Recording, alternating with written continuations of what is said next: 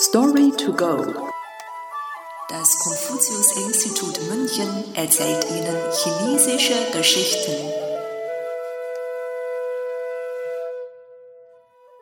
Das Papier in Luoyang wird teuer. Luoyang zhi gui. Übersetzt von Nathalie Emmert.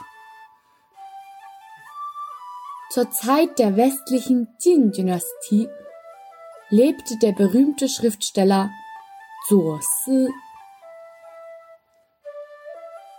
In seiner Kindheit spielte Zuo Si am liebsten den ganzen Tag und lernte nicht gerne.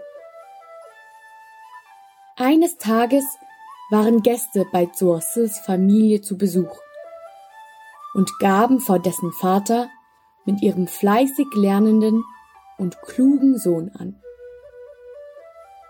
Da Zuosi im Gegensatz zu ihm sehr verspielt war und nur Flausen im Kopf hatte, schämte sich sein Vater sehr und schwieg nur betreten.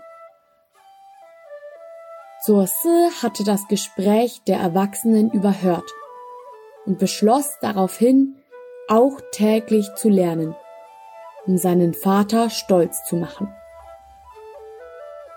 Von diesem Tag an las und lernte er tatsächlich so viel er konnte und entwickelte sich schließlich zu einem sehr gelehrten Mann.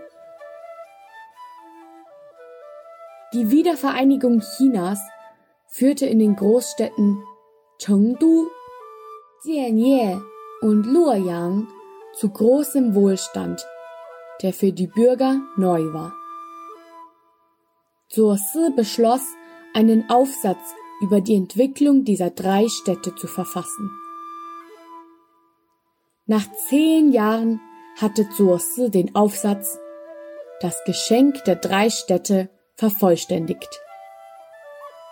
Der Aufsatz war bei den Bürgern sehr beliebt und bald darauf überall in Luoyang verbreitet. Da es zu dieser Zeit noch nicht möglich war, den Aufsatz zu kopieren, mussten Interessierte ihn zuerst abschreiben, um ihn lesen zu können. Der Aufsatz wurde so oft abgeschrieben, dass das Papier in der ganzen Stadt ausverkauft war und der Preis für Papier schnell um eine beträchtliche Summe anwuchs. Heutzutage sagt man, das Papier in Luoyang wird teuer, wenn etwas sehr beliebt oder weit verbreitet ist.